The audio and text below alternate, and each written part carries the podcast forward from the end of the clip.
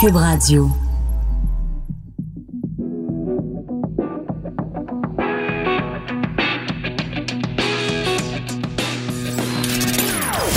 Des opinions bien à elle. Sophie Durocher. Son franc-parler ne laisse personne indifférent.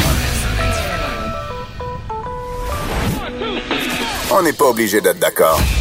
Bonjour tout le monde, c'est Sophie Durocher. On est le jeudi 29 août 2019 et vous l'entendez, hein, la petite promo ou l'introduction à l'émission, ça dit son franc-parler ne laisse personne indifférent.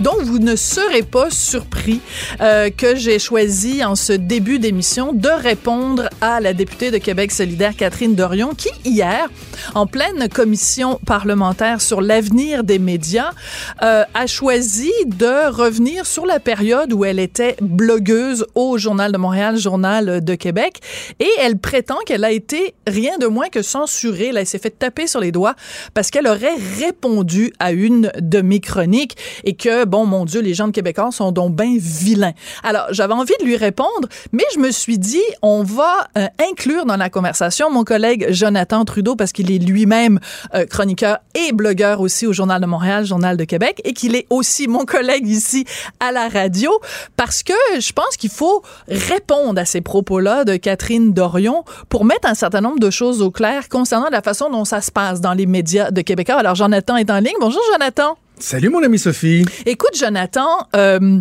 c'est une, une règle de base qui est comme une évidence dans le monde des médias où entre collègues, on ne se fait pas caca dessus dans le même média. Par exemple, tu sais, mettons, tu lis la presse. Est-ce qu'on a déjà vu un texte où Marc Cassivi ferait caca sur la tête de François Cardinal, qui est l'éditorialiste en chef. Pense pas que ça passerait à la presse. Mm, mm. Penses-tu que à Radio Canada, Céline Galipo, en plein téléjournal, commencerait à dire que euh, Patrice Roy est un pas bon, un incompétent et un cabochon? Ça m'étonnerait. Mm, Alors, quand Catherine Dorion se plaint qu'en 2017, elle s'est fait taper euh, sur les doigts par les patrons euh, du journal parce qu'elle avait écrit euh, un blog en réponse à une de mes chroniques. Ben, c'est un tout petit peu normal que des patrons de presse disent calmez-vous les enfants là, arrêtez de vous gosser sur la place publique dans nos médias. Ça me paraît quand même une évidence, Jonathan. Ben, c'est juste logique. J'en ai parlé en, début d'émission. C'est qu'à un moment donné, là, faut faire la part des choses. faut différencier ce qui est de la censure, de museler euh, mhm. des, chroniqueurs, des, des, gens qui ont pour rôle de, de, de donner leur opinion, à des principes de base que sont, par exemple, la loyauté mhm. envers son employeur, un minimum de loyauté. Oui, garder une indépendance, mais tu sais, je, donnais l'exemple tantôt, je sais pas, quelqu'un qui travaille pour un concessionnaire Honda ou, pour Couchetard, mais qui passe son temps à, planter son employeur. Ça se peut que ton employeur, à un moment donné, dise Hey, regarde, si t'aimes pas ça, fais d'autres choses. Là. Et même chose pour les relations interpersonnelles. Ben Moi, dans le journal, on a la, responsabilité de, de d'offrir un éventail d'idées, d'opinions. Donc oui, c'est sûr que des fois, nos idées, nos opinions vont s'entrechoquer. Est-ce qu'une chronique de Mathieu Bock-Côté, par exemple, va pouvoir me faire réagir et me donner envie d'écrire sur quelque chose d'autre? en réponse ou en ben complément ou pour donner un autre côté de la médaille? Assurément, assurément. on le fait, et on le fait régulièrement.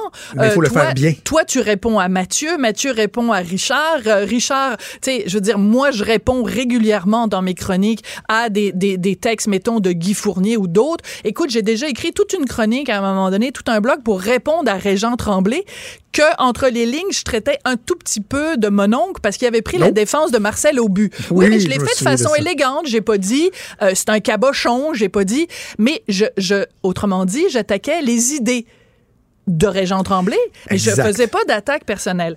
Puis la chose qui est amusante dans ce cas-ci, c'est que parce qu'elle l'a fait ça hier, euh, tu sais, en commission parlementaire, Catherine Dorion a sorti un texte là puis elle l'a montré à la caméra. Alors euh, si vous nous suivez sur Facebook, je vais faire la même chose le texte de Catherine Dorion, le blog qu'elle a fait, hmm. où elle, répond à une de mes chroniques, je le tiens à la main. Ah oui, Vous allez sur Internet, il est là. Et où la censure, Madame Dorion? Ben ça date du 18 septembre 2017. Et c'est assez particulier. C'est ça qui est amusant, Jonathan. C'est pour ça que je voulais en parler euh, avec toi. c'est très particulier parce qu'elle a dit j'ai écrit un blog dans lequel je blastais Sophie Durocher puis tout ça. Ben c'est pas exactement ça. Elle dit Sophie Durocher citait quelque part un extrait du show de Fred Dubé en mettant des mots en gras. Citait quelque part dans le journal de Montréal. Donc Catherine Dorion répond à une de mes chroniques dans le journal de Montréal en faisant un blog sur le journal de Québec et elle, ça lui pue tellement au nez de citer le journal de Montréal qu'elle dit Sophie Durocher citait quelque part un extrait du show de Fred Dubé. Elle est tellement, ça lui pue tellement au nez de travailler pour ce média-là qu'elle ne, elle ne donne même pas l'occasion aux gens d'aller voir mon texte pour que je puisse, pour que les gens puissent y réagir. Te vois-tu ça, toi? Quelqu'un qui écrit dans la presse, euh, Marc Cassivi écrivait dans un média qu'on ne nommera part, pas. hein. Ben là, il l'écrit dans la presse, puis tu travailles pour la presse, cite-le. Mais oui, mais oui. Alors, Écoute, alors c'est c'est complète. Son histoire, c'est, écoute, c'est la théorie du complot. Le vilain Pierre Carl. Et il y a une autre Mm, chose que je veux rajouter, Jonathan, puis je te laisse euh, parler après. Donc, elle a fait cette sortie-là à la commission parlementaire et elle dit un boss m'a appelé, un patron m'a appelé. Et la façon dont c'est transcrit, sur, il y a un texte sur le site de Radio-Canada qui relate cet échange-là qu'il y a eu en commission parlementaire. On met mot à mot le verbatim de ce que Catherine Dorion a écrit, a dit, et ça dit, Catherine Dorion a dit qu'elle avait reçu un appel de son patron, entre parenthèses, en référence à Pierre-Carl Pellado, fermez la parenthèse.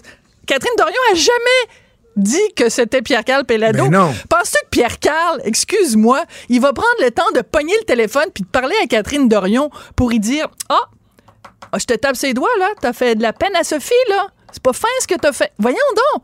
Radio-Canada met des mots dans la bouche de Catherine Dorion qu'elle n'a elle-même jamais prononcés. Il faut le faire quand même. C'est ridicule. C'est ridicule.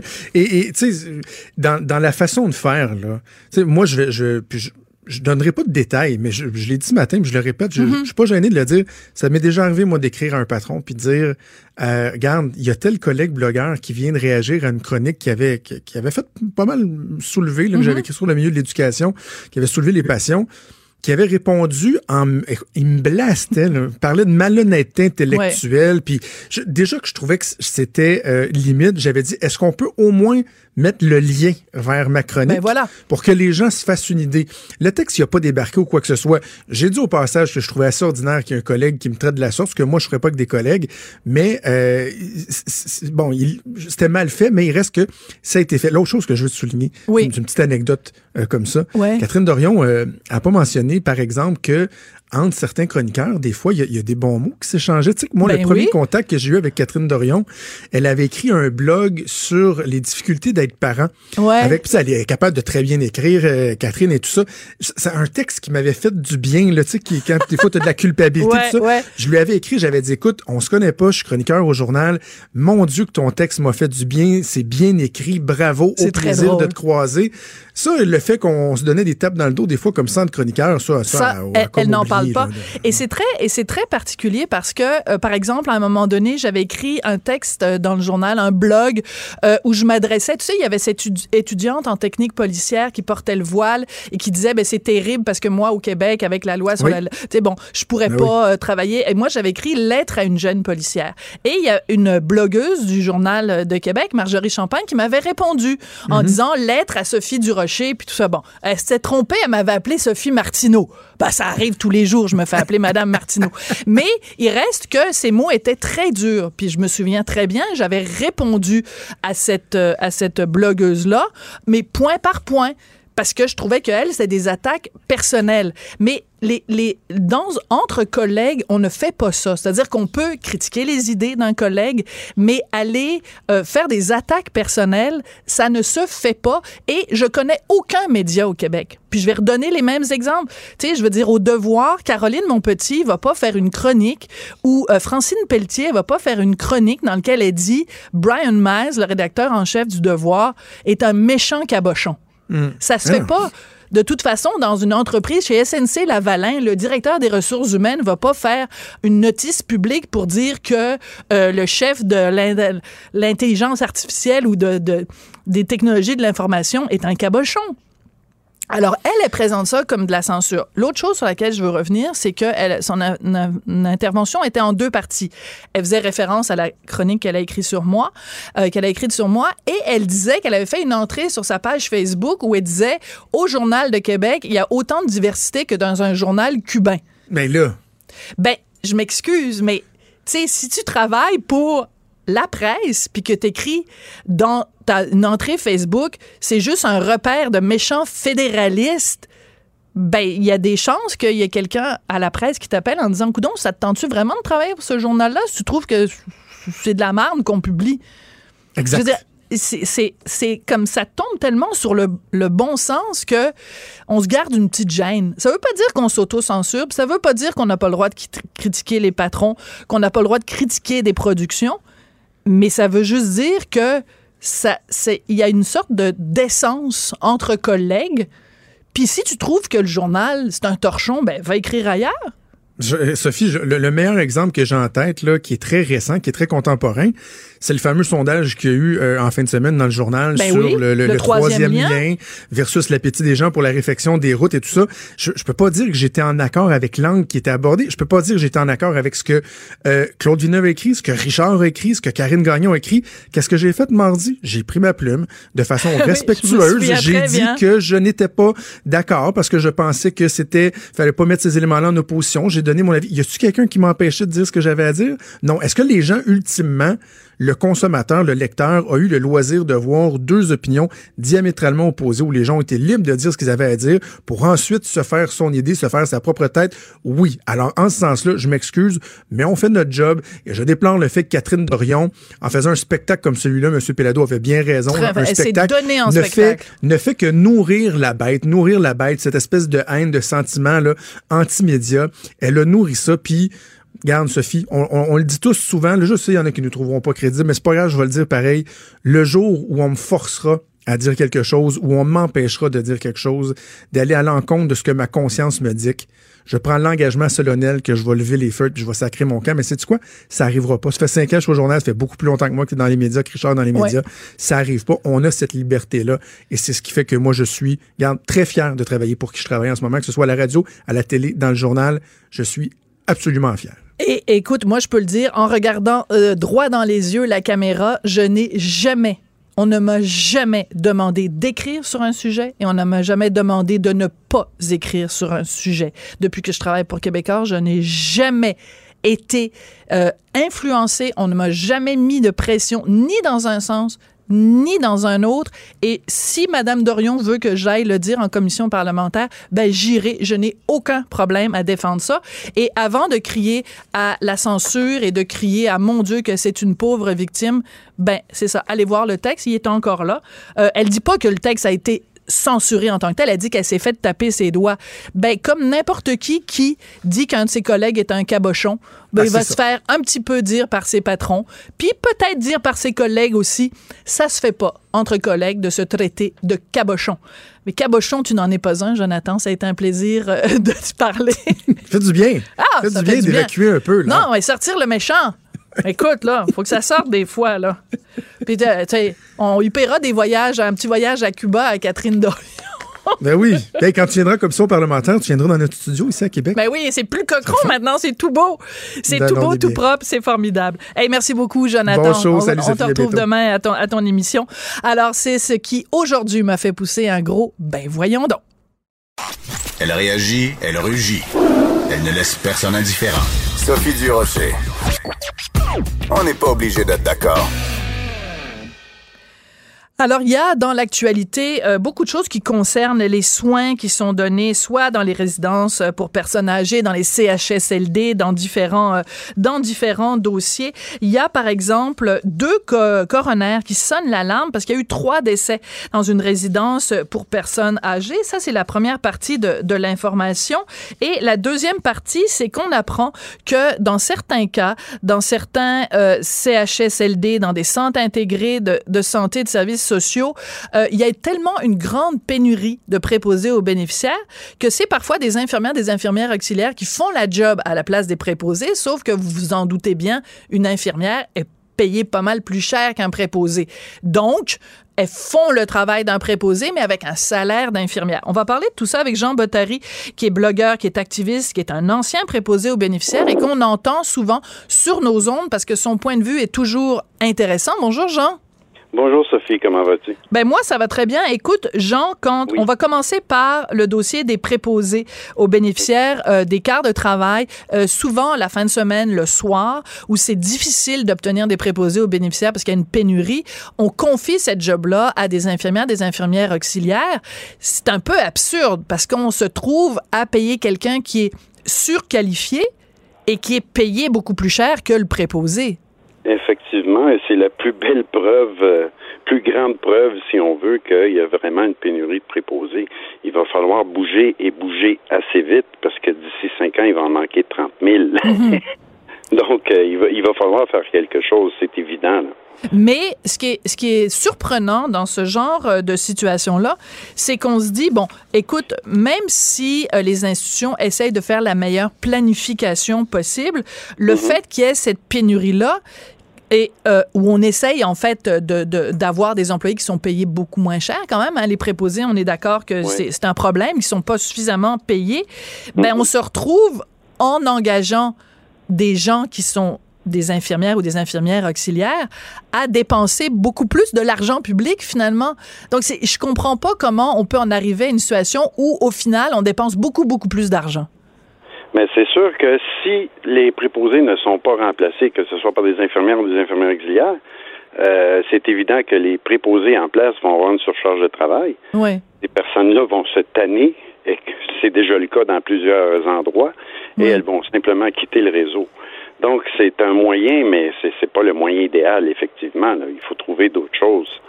Euh, les bourses, peut-être, ça va aider. Les 2000 bourses que M. Legault mm-hmm. euh, a octroyées, 7500 dollars par euh, par étudiant, ça va peut-être aider, mais euh, à long terme, il faut effectivement que les conditions de travail, travail soient améliorées, les salaires aussi. Monsieur Legault a parlé d'augmenter les salaires des, des préposés. C'est à l'automne les négociations au national. On va voir qu'est-ce que ça donne. J'espère qu'il va y avoir de bons résultats, que ça va être positif. Oui, parce que on en a parlé très très souvent, euh, toi et moi. Euh, il y a plusieurs aspects quand on parle du dossier des préposés aux bénéficiaires. Bien sûr, il y a l'incitatif euh, financier, mais il y a aussi un incitatif, je te dirais, psychologique. C'est-à-dire que si c'est un métier qui est valorisé, si c'est un métier qui est respecté, si c'est un métier où on reconnaît, qui, qui, qui amène de la reconnaissance, c'est-à-dire si on reconnaît le rôle essentiel et éminemment humain que les préposés aux bénéficiaires euh, jouent dans le, la vaste organisation de la santé, peut-être que ça changerait aussi les attitudes. Peut-être que ça donnerait le goût à des gens de, de, de, de faire ce métier-là. Il y a un problème de, d'image aussi dans la, la job de, de préposé aux bénéficiaires. C'est une image qui malheureusement a été ternie euh, par le précédent gouvernement. Là. Il n'a pas fait grand-chose pour améliorer les choses. Vas-tu me parler de Gaëtan Barrette, toi, là? Euh, un certain qui est en barrette, oui. Moi, je pense que tu as une photo de lui sur ton mur, puis il y, a des petites fléchettes, puis des petites aiguilles, non? Écoute, je me suis marié et puis mon photographe m'a photographié avec. Il a amené une photo de Gaétan Barrette puis m'a photographié avec mon épouse. T'es pas sérieux, comme un espèce de, de, de, de, de truc en carton, là, à l'effigie de Gaétan Barrette? Oui, c'est ça. Mais écoute, j'ai rien contre l'homme en, tel, non, non, tant que tel. On comprend. Ministre... C'est pas des attaques personnelles que tu fais non plus. C'est les politiques qui l'ont institué. Ouais. Tu parlais justement de ça tantôt et tu as entièrement raison. On n'attaque pas la personne, on attaque euh, le ministère comme tel. Ouais. Mais c'est ça, effectivement, euh, le métier n'a pas été valorisé. Moi, le premier, j'en suis peut-être responsable un peu parce que j'ai chialé pendant 15 ans pour que les choses s'améliorent. Et là, je crois que les choses vont s'améliorer, mais c'est certain qu'on ne peut pas faire ça du jour au lendemain, malheureusement. Ouais. C'est ça le problème. Non, c'est ça. On a trop attendu. Bon, voilà, exactement. Donc c'est aussi là qu'on en arrive parce que en effet, même si le gouvernement ouvre des postes, même si le gouvernement donne des bourses pour inciter, pour aider les gens euh, qui sont euh, des étudiants dans ce dans ce domaine-là, demain matin, la petite madame là, qui se réveille à 3 heures du matin, puis il n'y a pas de préposé aux bénéficiaires pour la retourner de bord dans son lit ou pour mhm. l'aider à changer sa couche, c'est pas c'est pas les mesures du gouvernement pour dans plus tard. C'est c'est même plus du court terme là le problème, c'est du très, très, très, très, très court terme. Là, c'est du, c'est du demain matin, le problème. Oui, effectivement. Et puis, on nous accuse souvent d'être simplistes quand on donne des exemples comme tu viens de le faire, mais c'est ça la réalité du terrain. Ben oui. Ça prend des bras, ça prend des personnes pour aider ces personnes-là. Ces personnes, les personnes âgées qui sont en CHSLD, pour la plupart, euh, ils peuvent pas, ils peuvent pas fonctionner seuls. Ouais. C'est certain, il y a des chutes, il y a, il y a toutes sortes de choses. La, la première chose qu'il va falloir améliorer, c'est le ratio intervenant-patient. Il faut que les préposés aient moins de patients. Ben oui, ben c'est mathématique. Oui, oui. Parce que si tu es une personne pour t'occuper de 20 personnes, c'est pas la même chose. Tu peux pas avoir en termes de temps, en termes de qualité, en termes de relations humaines. Voilà. C'est pas le la même chose que si ton ratio c'est 1 pour 3, 1 pour 5, 1 pour 10 même.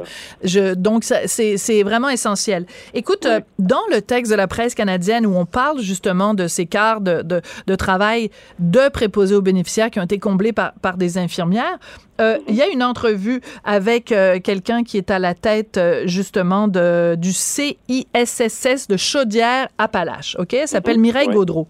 Et elle raconte comment ça s'est passé. Elle dit que c'était vraiment une mesure exceptionnelle parce qu'il y avait beaucoup de quarts de travail qui n'étaient pas comblés. Mhm. Les quarts de soir, de nuit, de fin de semaine. Et elle dit une phrase qui, moi, me tue mais c'est pas elle personnellement, là, c'est pas de sa faute. Uh-huh. Elle dit on a fait un appel à tous à l'interne, on a fait un appel aux employés de tout type qui occupaient n'importe quel titre d'emploi. Fin de la citation. Donc, j'imagine la scène. Moi, je verrais bien ça là, dans un film de Denis Arcan.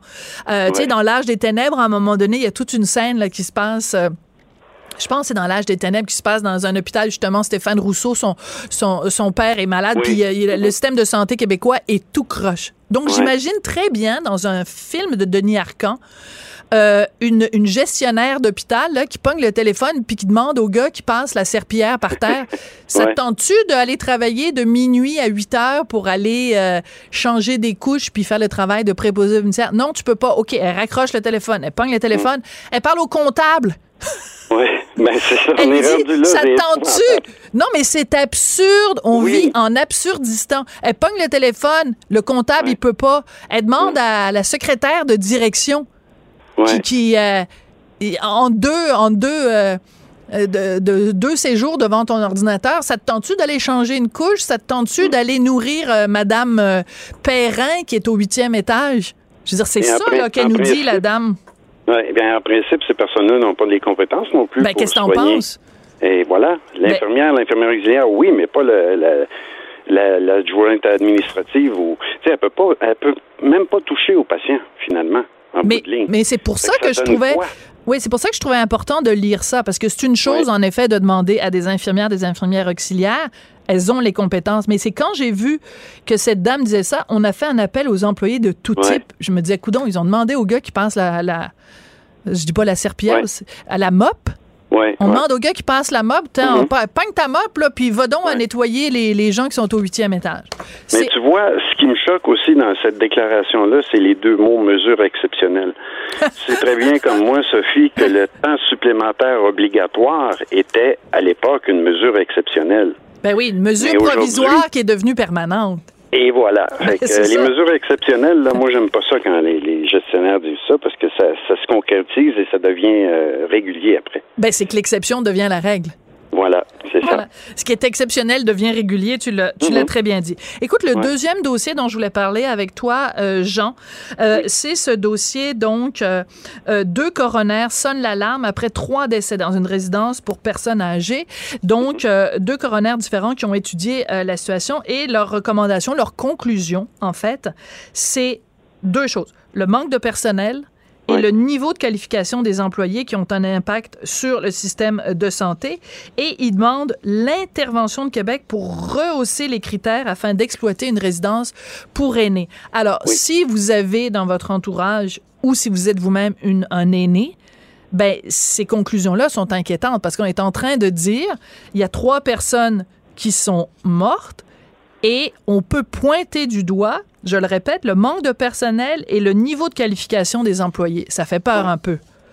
Ça fait peur et je suis entièrement d'accord avec les deux coronaires parce que la formation qu'on offre euh, aux préposés en résidence privée, Euh, c'est une journée avec une infirmière et ensuite tu t'en vas sur le terrain, tu distribues la médication, tu donnes des injections d'insuline, tu mets les gouttes dans les yeux et ainsi de suite. Pourquoi est-ce ainsi? C'est parce que le gouvernement, en 2002, a adopté la loi 90 et a inclus les préposés pour les résidences privées. Pourquoi? Probablement pour sauver de l'argent. Parce mm. que la résidence privée n'aura pas embauché d'infirmières ni d'infirmières auxiliaires.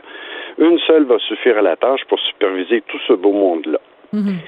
C'était probablement fait pour les petites résidences, parce que c'est certain que les, les, gestionnaires ne pouvaient pas arriver.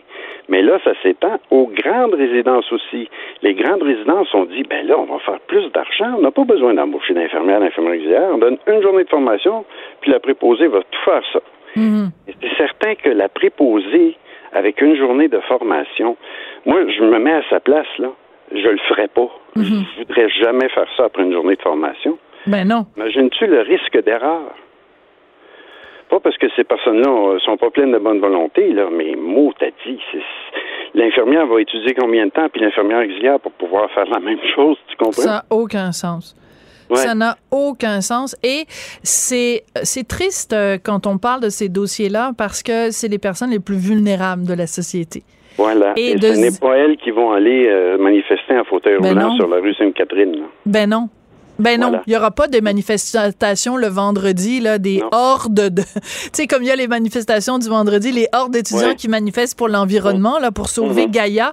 Ben ce serait le fun aussi qu'ils descendent dans la rue des fois les jeunes pour sauver grand-papa puis grand-maman. Oui, j'aimerais donc savoir ça. Mon Dieu.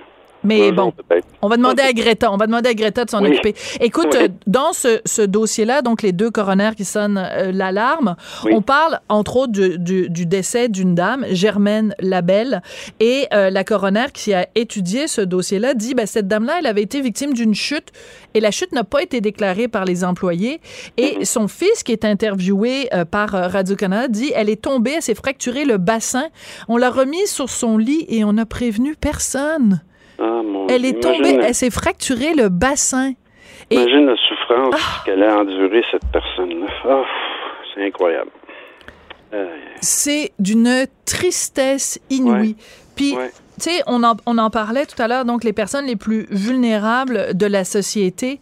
Comment se fait-il qu'on ne peut pas mettre en priorité le mm-hmm. soin aux personnes âgées, aux personnes malades, aux personnes, je sais pas là, il faut, faut vraiment qu'on qu'on se pose de sérieuses questions sur euh, la façon dont on traite euh, les aînés euh, au Québec. Mais je crois que les coronaires qui font appel au gouvernement pour que le gouvernement agisse, mais ben, j'espère que l'appel sera entendu. Quelle belle conclusion. Grazie mille et merci beaucoup, Jean Bottary. à la prochaine. Oui, ciao. Jean Bottary, blogueur, activiste et ancien proposé aux bénéficiaires qui vient régulièrement sur nos ondes donc pour commenter tous ces dossiers-là. Euh, après la pause, on va se questionner sur le rôle de sénateur. Est-ce que euh, ces gens-là qui ne sont pas des élus, est-ce qu'il faut se débarrasser du Sénat? En tout cas, il y a un, député, un candidat du Bloc qui a euh, soulevé cette idée-là. Et il s'est fait remettre à sa place par un sénateur. On en parle après la pause. On n'est pas obligé d'être d'accord. Pour nous rejoindre en studio. Studio à commercial cube.radio. Appelez ou textez. 187 cube radio. 1877 827 2346. Alors, on parlait en début d'émission avec Jonathan des euh, gens qui sont euh, des blogueurs ou qui ont été des blogueurs chroniqueurs pour euh, le Journal de Montréal, le Journal de Québec. Bon, on en a un au bout de la ligne, Simon-Pierre Savard-Tremblay, qui, à une certaine époque, bloguait dans nos pages. Il est maintenant candidat du Bloc québécois dans Saint-Hyacinthe-Bagotte et il se dit victime de tentatives d'intimidation de la part du sénateur conservateur Jean-Guy Dagenet. Simon-Pierre, bonjour. Bonjour Sophie. Est-ce qu'on se tutoie? Mais là, tu es rendu un candidat politique, donc je suis obligé de vous vous voyez, monsieur Savard Tremblay. Ah, dans ce cas-là, à votre guise, Sophie. Alors, euh, vous voyons-nous, euh, Monsieur Savard Tremblay. Donc, qu'est-ce qui s'est passé là? Qu'est-ce que vous vous avez dit? Et quelle a été la réaction de ce sénateur conservateur? C'est quoi cette chicane-là encore là? Alors écoutez, ça a parti tout simplement que j'ai dénoncé un projet de loi, euh, ben pas un projet de loi, le projet de loi je l'appuyais, mais qui avait été un projet de loi qui a été euh, adopté à l'unanimité à la Chambre des communes, donc par les élus. Et j'insiste là-dessus par les élus. Mm-hmm. Et comme beaucoup d'autres projets de loi, il est mort au feuilleton tout simplement lorsqu'il est passé au Sénat. Euh, et puis, ça m'a fait dire à un moment donné que tout ce qui était au Sénat d'or, que ce soit les sénateurs ou les projets de loi, j'ai qualifié ça de dortoir de luxe. On peut dire que c'était des mots qui étaient forts, mais en même temps, c'était, c'était humoristique. Puis je voulais surtout lancer le débat. Il n'y avait aucune attaque personnelle. C'est une institution que je remets en question, contrairement, par exemple, à ce que le sénateur m'a envoyé par la suite. D'accord. Alors, le sénateur en question, donc Jean-Guy Dagenet, a répondu et euh, ben, il n'est pas allé avec euh, le dos euh, de la cuillère. Donc, il vous a envoyé une lettre dans laquelle il dit que vous êtes être ignorant politique est une chose. En faire la preuve, comme vous venez de le faire, démontre que vous êtes bien loin d'avoir les qualités requises pour devenir député. Autrement dit, il vous traite d'ignorant politique mmh. et il dit que vous êtes incompétent et que vous n'êtes pas à la hauteur de la tâche. Euh, qu'est-ce que vous avez envie de lui répondre? Alors, est-ce que ben, en fait, je lui ai répondu déjà. J'ai envoyé une réplique euh, euh, qui répondait à la plupart de ses points. Euh, regardez, c'était une lettre d'attaque personnelle qui avait pas sa place. Moi, j'ai bien dit d'ailleurs que je me suis pas senti intimidé. C'est que hier TVA m'a demandé. Ah, d'accord. C'est de l'intimidation parce que lui, chez lui, il y a un pattern pour le dire en bon français. Il avait déjà fait le coup à une députée du NPD en 2013. Ah. Ce même genre de procédé, une lettre extrêmement condescendante. Et à l'époque, le NPD avait été jusqu'à porter plainte au président de la Chambre des communes, qui était d'ailleurs Andrew Ah oui, OK. Et puis, euh, moi, dans mon cas, donc, je vais simplement dire, c'est clair que c'est une tentative. Je pense que chez ce monsieur-là, euh, il y a ce, type de, de, comportement qui, qui, est récurrent, qui revient souvent. Et euh, ça me semble indigne d'un sénateur, parce que regardez, il y a toutes sortes de, il mentionne mes origines autochtones, ça n'a aucun rapport là-dedans. il accuse les François Blanchet. Simon Pierre, je ne savais même pas. Vous avez des origines autochtones? Je le savais même oui, pas. Ça, Huron, Huron Vendate, oui, j'ai écouté, puis c'est pas quelque chose que j'ai souvent crié sur tous les toits. J'ai fait, je pense, dans, sur des centaines de textes quand j'avais mon blog au Journal de Montréal. Je l'ai parlé une fois, je pense. Donc, c'est pas que ça fait partie de moi, mais c'est pas, pas quelque chose que je crie sur tous les toits. N'importe quoi. Ouais. politique là-dessus. Mais je le savais même pas. Ouais. Vous voyez, vous l'apprenez vous-même. Ben oui. Et puis, euh, donc, il, il, est parti là-dessus. Donc, il accusait aussi, il m'accusait d'être ignorant politique. Il, il, euh, il, disait que vraisemblablement, je ne suivais pas ce qui se passait au Parlement, que je, je comprenais rien. il m'a invité à refaire mes devoirs, mais je l'inviterais, lui, peut-être à regarder ce qui se passe dans le monde, parce qu'il n'y a qu'une poignée sur la près d'une centaine de Sénats qui existent dans le monde, il n'y en a qu'une poignée où les gens soient intégralement nommés. Dans les pays du G7, euh, c'est le, Canada est le seul pays qui nomme intégralement ses sénateurs, ou le premier ministre nomme intégralement ses sénateurs. Même la, Grande-Bretagne, qui est un peu le modèle de Sénat britannique, il y a une part élective en quelque part quand même. D'accord. Alors, parce que au-delà de votre chicane, parce que bon, faut quand même appeler ça comme ça, là, quand, euh, quand c'est deux femmes en politique, on appelle ça du crépage de chignon. Quand c'est deux gars, ben, moi, je vais appeler ça ce que c'est, là. C'est un petit peu un concours de qui pisse le plus loin, C'est un petit, un petit peu un côté combat de coq. Parce que vous, vous êtes jeune, lui, lui est plus vieux, donc vous l'accusez d'être paternaliste, lui vous accuse de pas avoir assez d'expérience puis de parler à travers votre chapeau. Bon, c'est correct. Mettons ça de côté. Moi, ce que je trouve intéressant aujourd'hui, c'est de parler de la pertinence du Sénat et de la pertinence. C'est ce que j'ai voulu faire, Sophie. Vous parlez de oui, mais moi, c'est ce que j'ai voulu faire. Lui, me méritait de lettre d'insulte. Il me semble qu'on devrait pouvoir avoir un débat civilisé sur la question. Ben, tout à fait. Je suis entièrement d'accord avec vous, euh, d'accord avec vous là-dessus. Alors, parlons-en justement du Sénat, parce que euh, donc, vous l'avez dit, c'est euh, le seul où c'est euh, intégralement nommé. Puis ça, c'est important parce que quand on regarde, par exemple, dans d'autres, comme vous l'avez dit, dans d'autres démocraties, ben, les gens peuvent voter sur qui ils veulent avoir comme sénateur. Donc, leur place, si on peut dire, leur place dans la démocratie est justifiée parce que c'est le peuple qui a demandé qu'ils soient là par opposition à, justement, Justin Trudeau qui nomme, euh, qui nomme euh, les sénateurs. Bon. Oui. Qu'est-ce que vous... vous poser une question, euh, Sophie. Vous, vous êtes, vous faites partie, vous êtes, vous êtes chroniqueuse, vous êtes animatrice, donc vous faites partie vraisemblablement du 5% de gens les plus politisés. Connaissez-vous le nom, vous êtes à Montréal si je ne m'abuse, connaissez-vous le nom de votre sénateur ou de votre sénatrice? Quelle excellente question. Euh, je, viens de déménager, donc euh, il faudrait que je vois c'est qui euh, dans ma nouvelle circonscription. Je sais même pas qui me représente au fédéral dans ma nouvelle circonscription parce que je viens juste de déménager et je sais même pas qui me représente au, provincial. J'ai bien peur que c'est peut-être Manon Massé. Mais bon... Ah, vous êtes quand même... non, non, mais il faut pas, faut pas que je dise où je suis rendu parce que, écoute, il y a des méchants qui vont venir manifester devant chez nous. Euh, et je le sais pas. Honnêtement, pour répondre à votre question, même l'endroit où j'habitais avant, euh, je, ne pourrais pas vous dire qui est, qui est mon sénateur ou ma sénatrice. Voilà, voilà. Ben écoutez, c'est pareil pour moi. C'est pareil pour moi. Euh, on l'ignore. J'imagine que l'immense majorité, la quasi-unanimité des gens l'ignorent, ce qui est inquiétant. On connaît juste certaines vedettes parce que ça devient un peu une institution de vedettariat. Ben, Pierre-Hugues Boisvenu. Oui, Pierrick Boisvenu, euh, le, le, sénateur de Ners qui a quitté récemment. Mhm. Mais regardez, c'est un sénateur, c'est 154 000 dollars de salaire minimum par année. Je dis minimum, parce que ça, c'est l'indemnité de base, comme on appelle, parce qu'il y a aussi des fonctions qui peuvent s'additionner, le président du Sénat, etc., etc. Mais, et plus une pension à vie, bien entendu. Jusqu'à 75 ans, donc ce salaire. Mais apparemment, c'est insuffisant aux yeux de un cinquième des sénateurs qui, selon le Journal de Montréal, auraient également un deuxième emploi. Ben oui, on l'a vu. ben André Pratt, euh, André Pratt, qui justement, euh, qui est un ancien de Power Corp, euh, qui était justement au journal La Presse. D'ailleurs, c'est intéressant parce qu'à un moment donné, il avait perdu sa job à la presse, s'était fait tasser parce que il avait critiqué les dirigeants de Power. Ben ça, Catherine Dorion, elle en parle pas. On referme ici la parenthèse sur Power Corp, mais on y reviendra peut-être à un moment donné avec André Pratt, qui sait. Donc, André mais Pratt. Ce que vous dites est intéressant parce que souvent, il y a un problème de légitimité. C'est des gens nommés par le premier ministre. Parfois, des gens qui sont battus dans leur circonscription. C'est le cas d'ailleurs du sénateur euh, d'Agenais qui m'a qui m'a interpellé il y a quelques jours.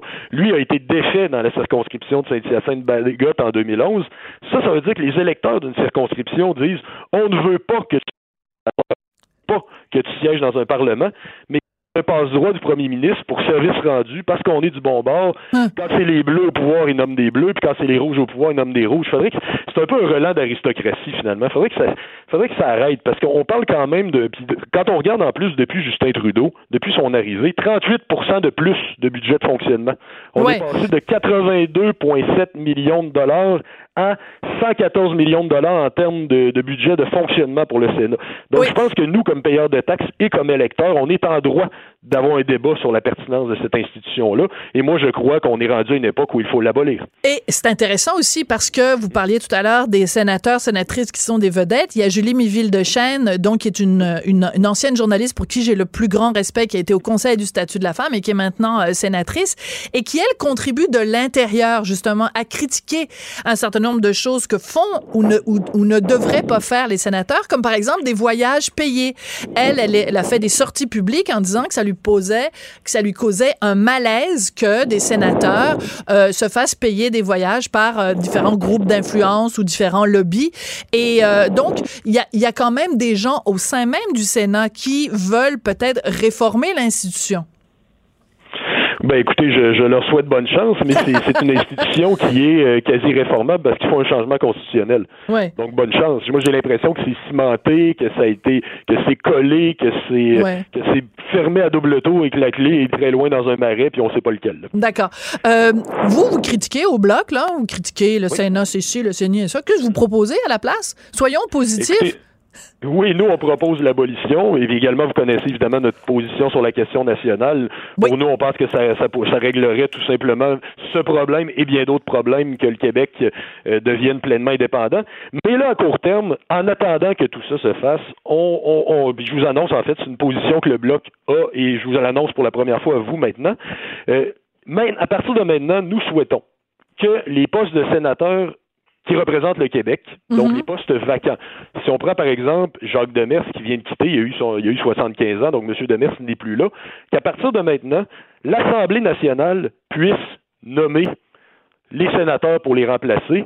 On n'a pas besoin de et qu'ensuite le, bureau du premier ministre approuve, donc donne son approbation à ça, et autrement dit nomme euh, nomme officiellement la personne qui aurait été choisie par le Parlement québécois. Et euh, on n'a pas besoin de modification constitutionnelle pour ça. Ça nous semble être un moindre mal. D'ailleurs, le gouvernement Legault en avait fait la demande par rapport à la Cour suprême. D'accord. On disait que le Québec devrait pouvoir recommander les, les, juges, les postes de juges vacants. Donc, vous nous annoncez aujourd'hui en primaire que la position officielle du Bloc québécois, c'est d'exiger que, à partir de maintenant, les sénateurs qui représentent euh, les circonscriptions québécoises soient euh, nommés par l'Assemblée nationale du Québec et ensuite que leur candidature, entre guillemets, soit entérinée par le premier ministre à Ottawa.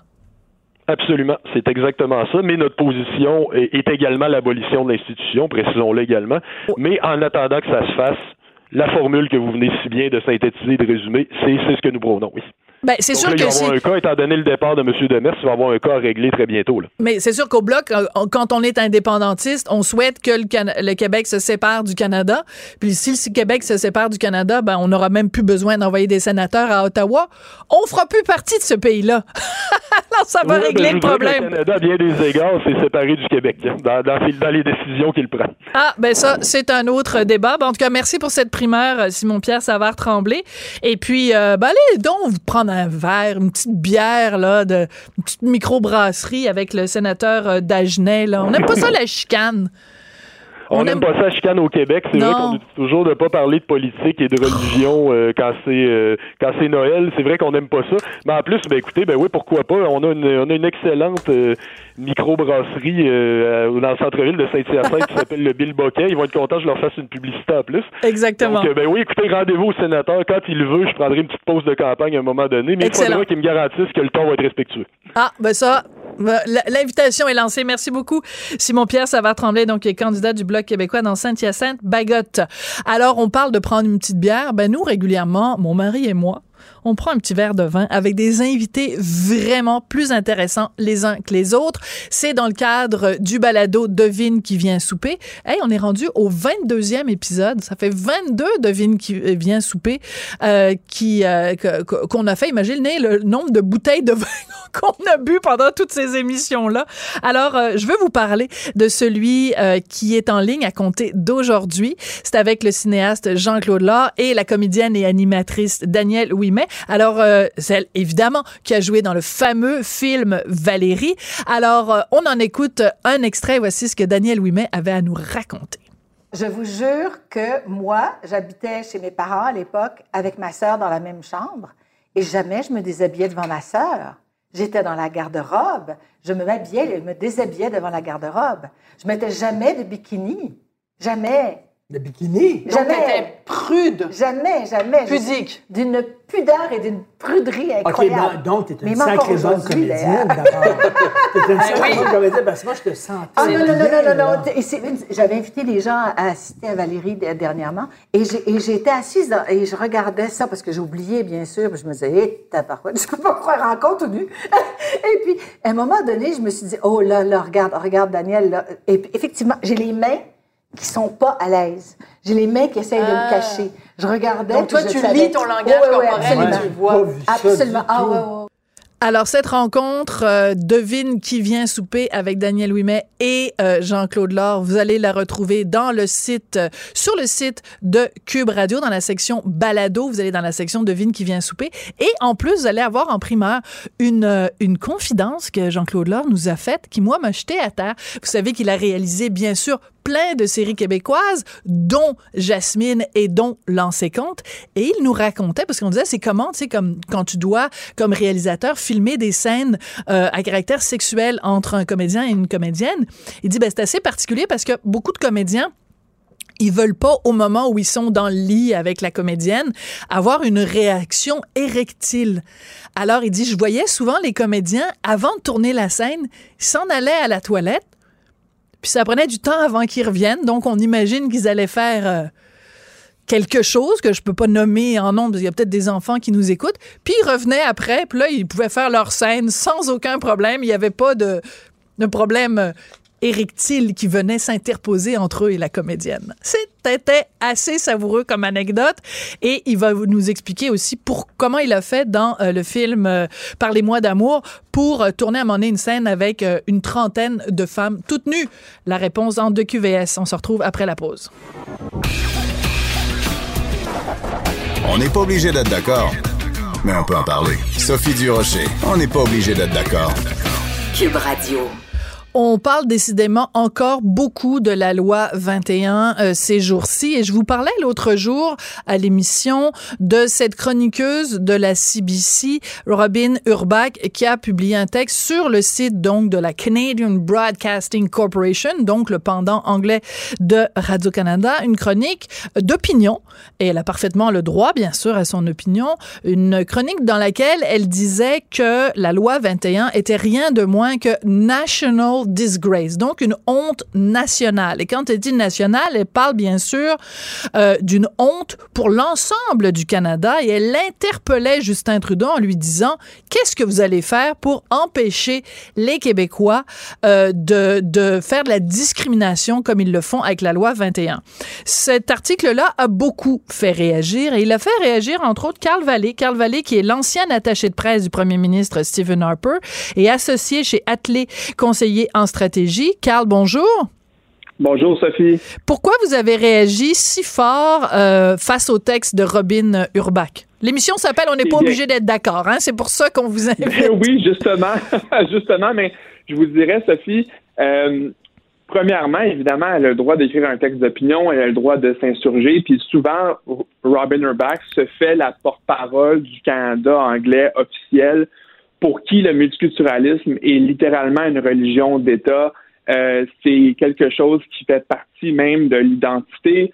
Euh, donc, c'est presque impossible d'y déroger. Maintenant, une fois que ça c'est dit, mhm. euh, moi, je vous dirais, le problème avec l'article qu'elle a écrit, à mon avis, c'est qu'elle demande l'intervention du fédéral comme si le Québec et de façon plus générale, les provinces mhm. étaient subordonnées au pouvoir fédéral. Et c'est là que j'ai un problème fondamental parce que pour moi, et en fait légalement et dans la Constitution, les provinces sont absolument souveraines dans leur champ de, compétences au même titre que le fédéral est souverain dans, les siens. Mhm. Et il n'y a aucun palier de gouvernement qui est plus souverain que l'autre. Donc j'ai un problème. Est-ce qu'elle insinue que les euh, provinces soient subordonnées et que le fédéral intervienne? Et justement, l'essence même du fédéralisme, c'est le titre de, ben de, votre, émission, c'est on n'est pas obligé d'être d'accord. C'est-à-dire que l'Alberta peut légiférer dans un domaine quelconque et on peut ne pas être à l'aise, euh, mais c'est correct.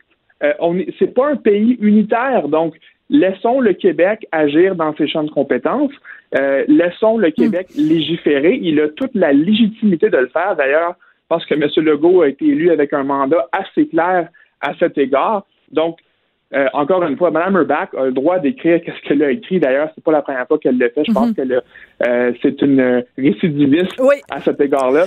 Euh, mais, j'ai un problème avec ça. D'accord. C'est que c'est un discours qu'on entend assez souvent quand même au Canada anglais quand il parle, et c'est pas un discours qui s'applique nécessairement aux autres provinces, mais quand c'est le cas du Québec, il y a toujours un côté un peu euh, paternaliste, un peu condescendant, un peu euh, c'est l'enfant turbulent dans la famille, c'est le petit frère là qui euh, qui a besoin d'être rabroué, qui a besoin d'être remis à sa place parce qu'il fait un peu honte au reste de la famille parce que quand il mange son spaghetti, il se met de la sauce tomate sur le visage, puis ça fait désordre. Et il y a ce ton-là dans la, chronique de Madame Urbach où c'est, euh, ben, il faut que Papa Trudeau vienne taper sur les doigts de euh, bébé Legault parce que, mon Dieu, il est donc hors champ. Mais c'est il a parfaitement le droit puis le Québec on a le droit d'être différent c'est une façon aussi d'affirmer euh, le fait qu'on est une société distincte du reste du pays, mais je pense que pour les gens dans le rest of Canada, ils ont de la difficulté à se rappeler ça. Écoute, Sophie, j'abonde dans, le, dans le même sens que toi. Je te dirais, par contre, ce discours-là se tient plutôt euh, au sein des élites médiatiques. Je dirais au sein de la population canadienne anglaise, il y a en fait un appui beaucoup plus substantiel qu'on pourrait le croire pour la loi 21 puis pour le mhm. principe général de la laïcité.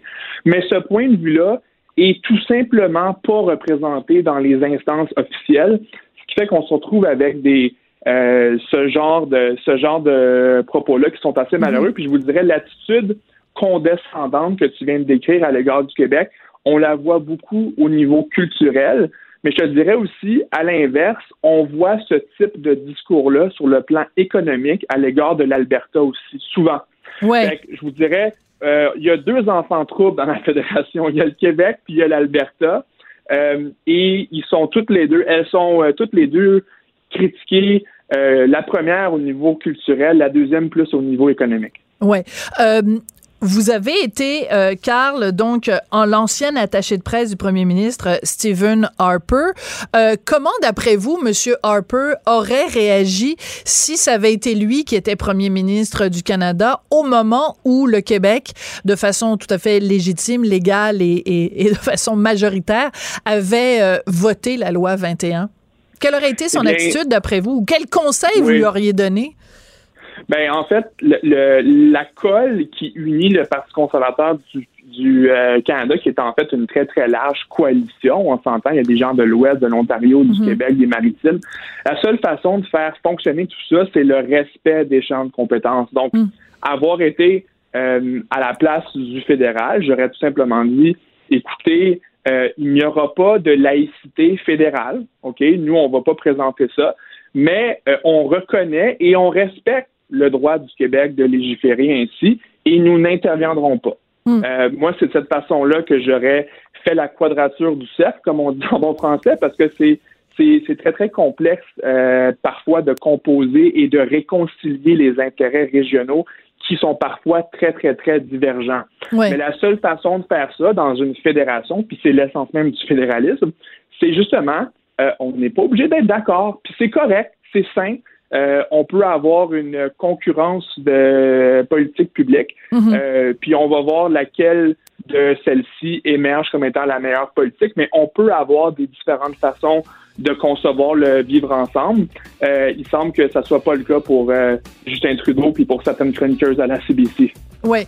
Et euh, la CBC, c'est Radio-Canada. Puis on rappellera quand même, euh, euh, j'invite les auditeurs d'ailleurs à aller voir euh, sur mon blog ce reportage complètement biaisé que la Radio-Canada a présenté sur cette enseignante supposément québécoise qui fuit le Québec pour à cause de la loi 21. Ben Radio-Canada est obligé de complètement modifier son reportage, de remplacer le mot fuir par le mot quitter et de rajouter plein plein plein d'informations dans le reportage parce que ils n'avaient pas fait preuve d'équilibre et ils n'avaient pas donné le contrepoids à ce, à ce discours-là. Alors, c'est comme ça que se termine. On n'est pas obligé d'être d'accord. Merci beaucoup d'avoir été là. Je voudrais remercier Hugo Veilleux à la recherche et euh, Simon Boulet-Grimard, Samuel Boulet-Grimard, décidément, à la mise en onde. Merci beaucoup d'avoir été là. Il y a Geneviève Petersen qui suit, puis nous, on se retrouve demain.